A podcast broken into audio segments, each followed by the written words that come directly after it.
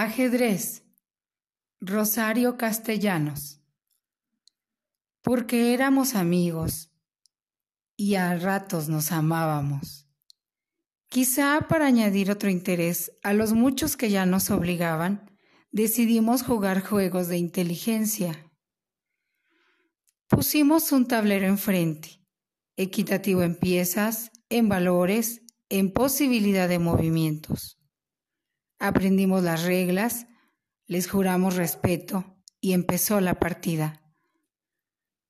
Henos aquí hace un siglo, sentados, meditando encarnizadamente cómo dar el zarpazo último que aniquile de modo inapilable y para siempre al otro.